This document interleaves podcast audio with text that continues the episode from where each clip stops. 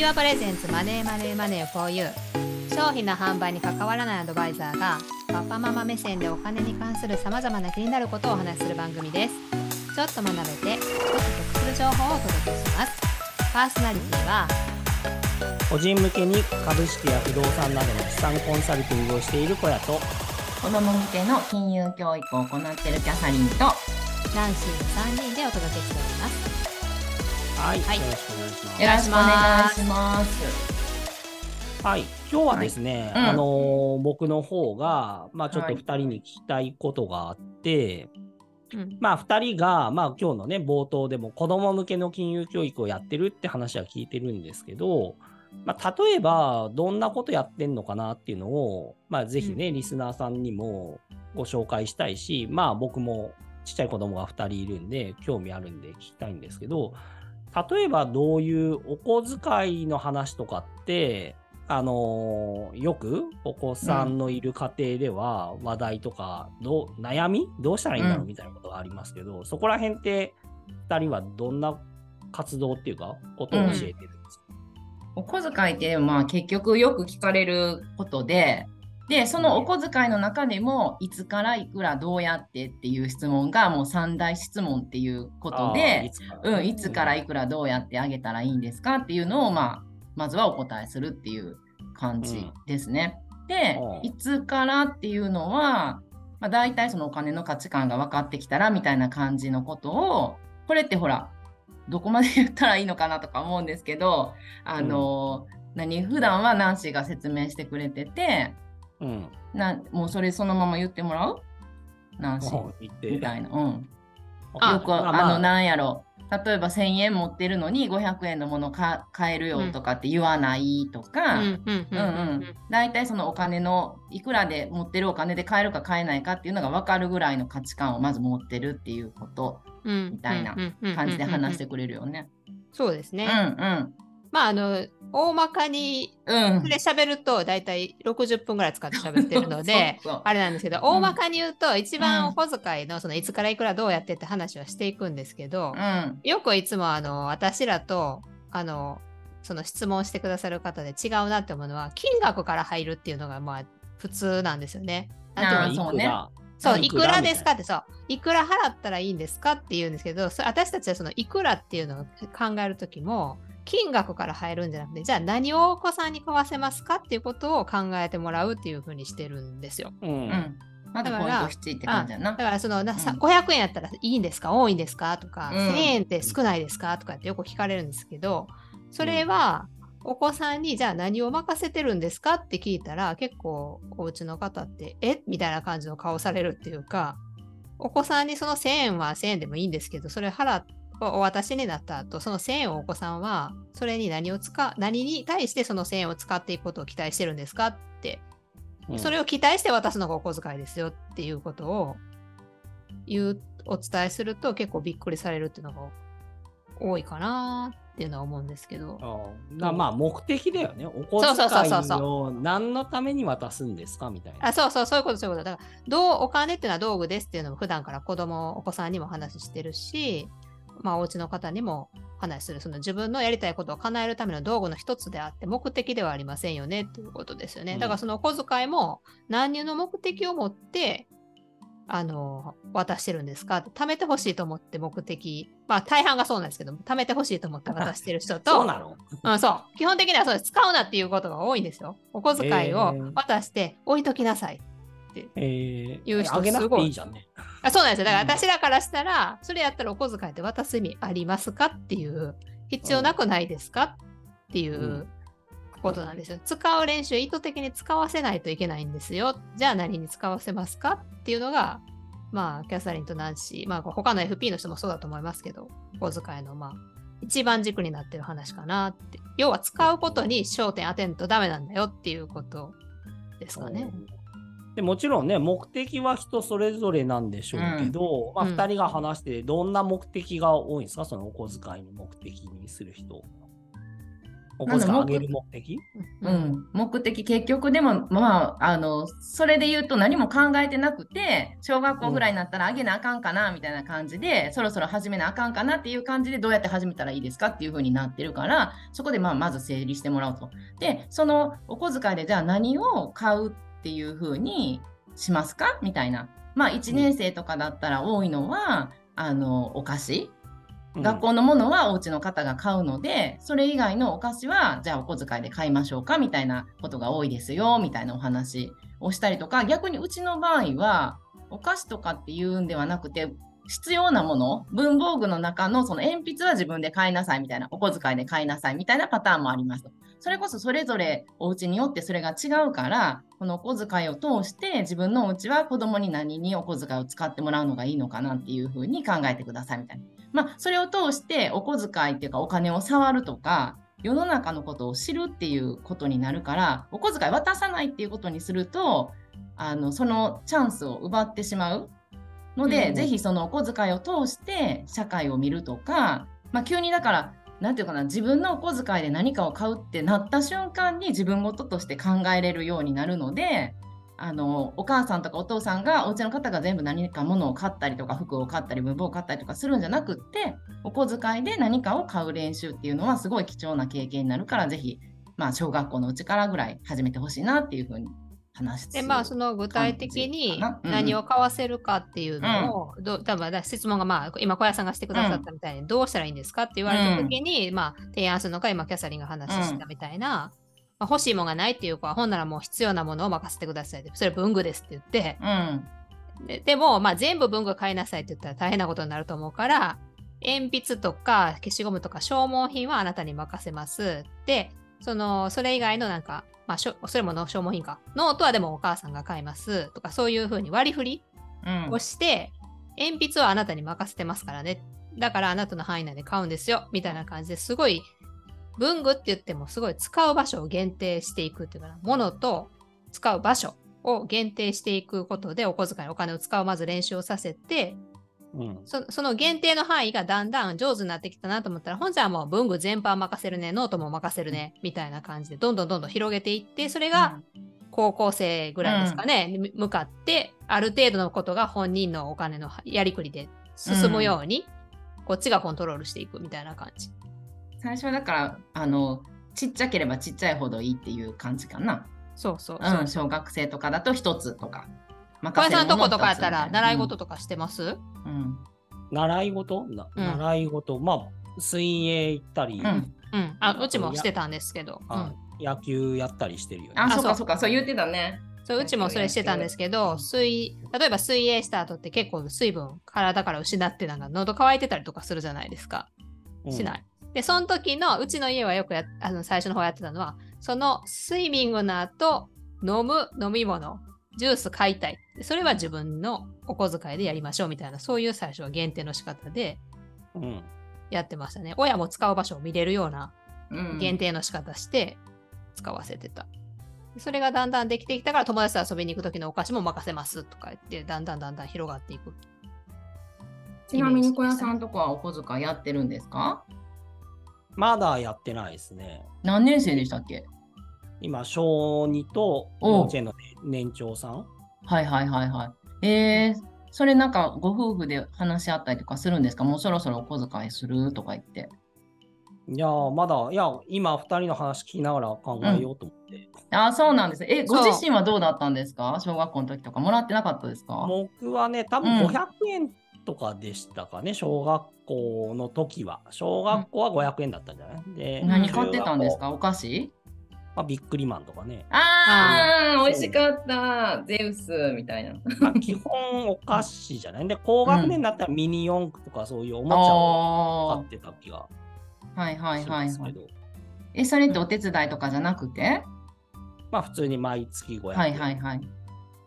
で、あの、奥さんって言っていいんかな？も？うそんな感じ？今ってすごい気遣いません？なんか。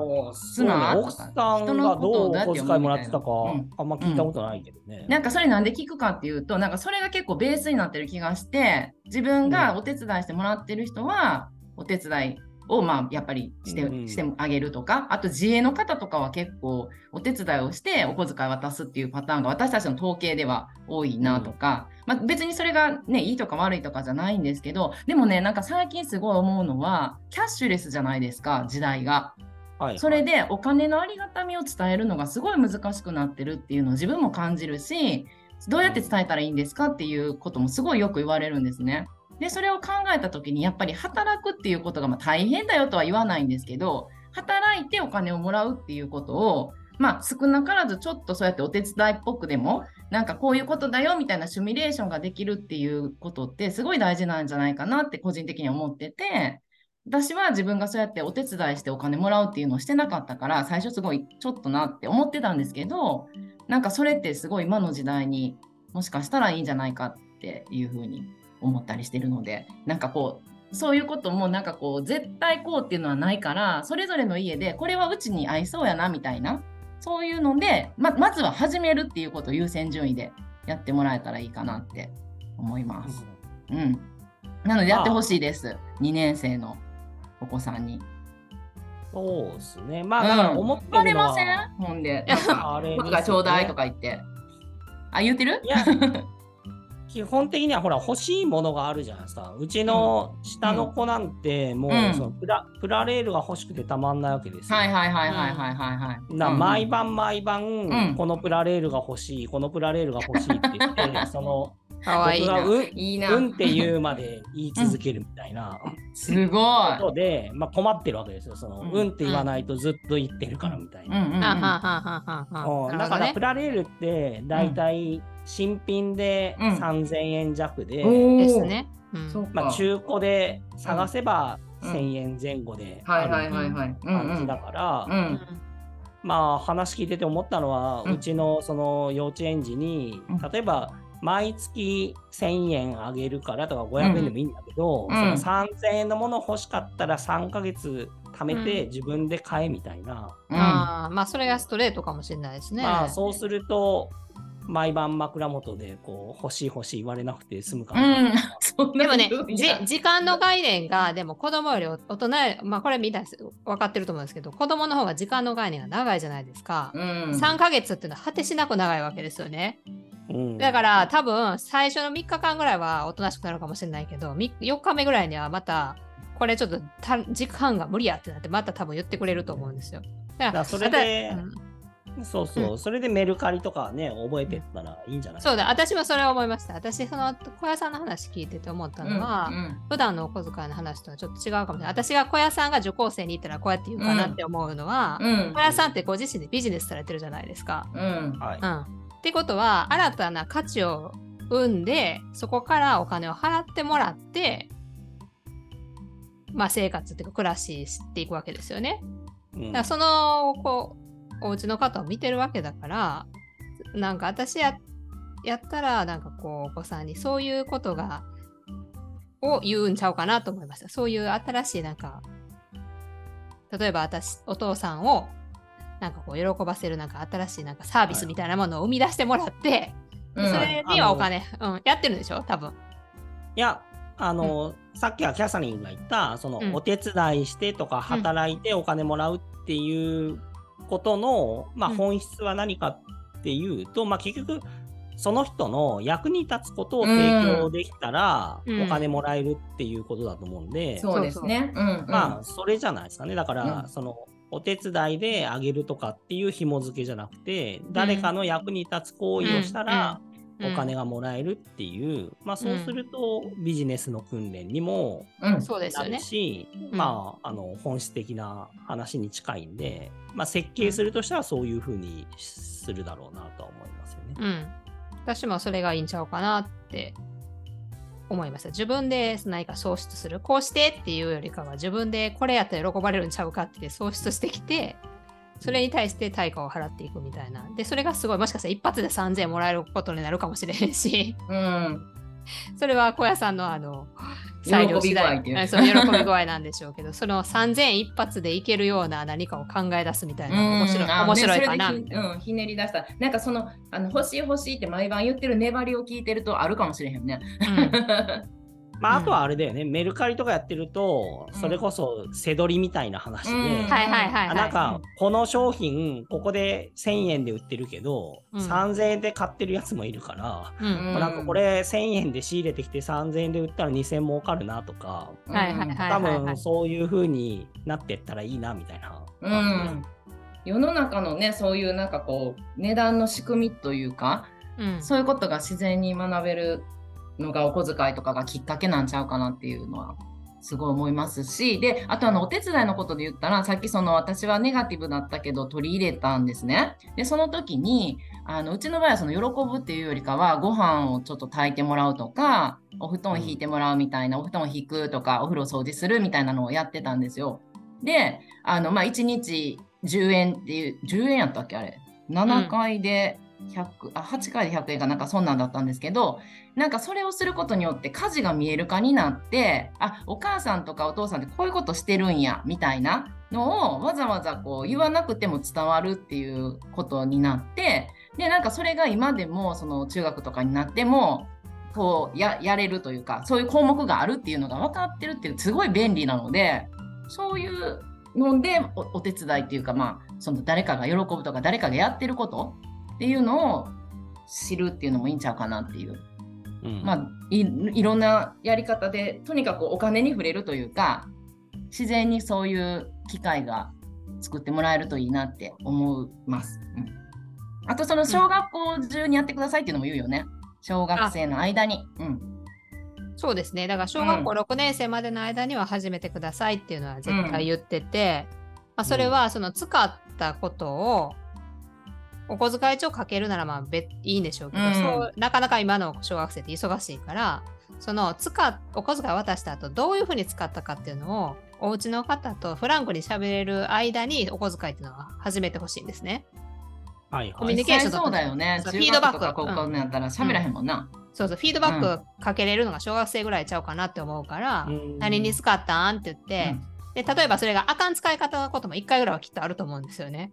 あの、家庭のルールからちょっとずれてるとかそういうこともあると思うんですけど、それをあの早い早い段階でこっちが気づけるように小学校の間に渡してフィードバックしてもらってあその使い方は良かったねとかで、うん。あの次はちょっと気をつけようかみたいなことを言っていくっていうのが、まあ、お小遣いをやっていく上ではすごい大事。うん。その家庭のルールっていうのは何を言ってるんですか？